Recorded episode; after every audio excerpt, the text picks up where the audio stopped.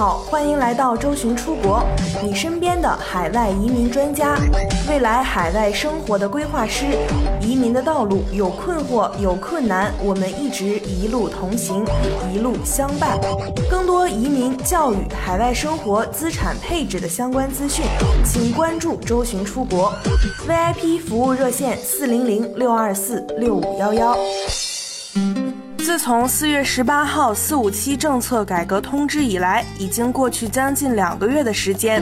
这两个月时间内，有关澳洲雇主担保改革的讨论一直没有停止过。虽然移民局给出了许多政改细节，但是到目前为止，还是有很多人对改革存在疑问。改革的太突然，变化的太快，无论是申请者还是机构，甚至各大需要海外人才的公司，都受到重大的波及。今年可以说各类移民政策改革较大。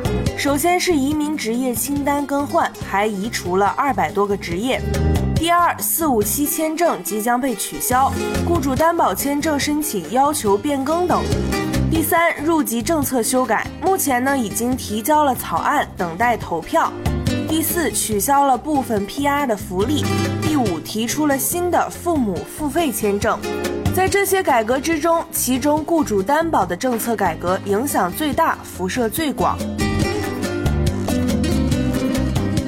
非移民专业却又想移民的毕业生，原本预备申请却发现职业被移除的申请者，以及英文能力不够想走高薪雇主担保的申请者，可以说这三类人群的移民出路被封。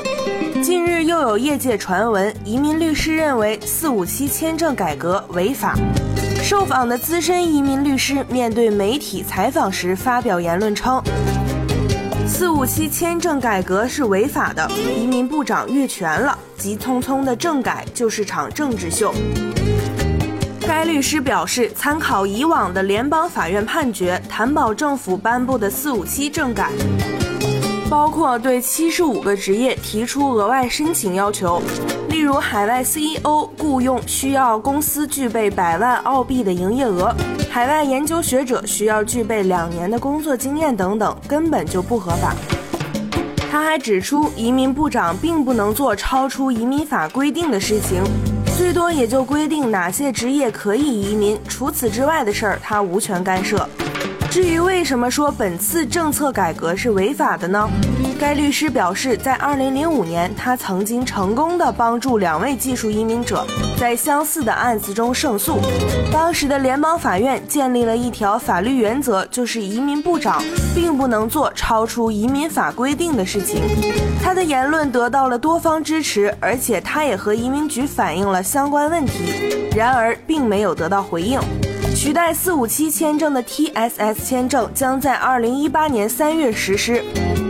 在新的签证实施之前，许多职业申请者还在做最后的努力，但是许多要求已经在二零一七年的七月一号开始改变。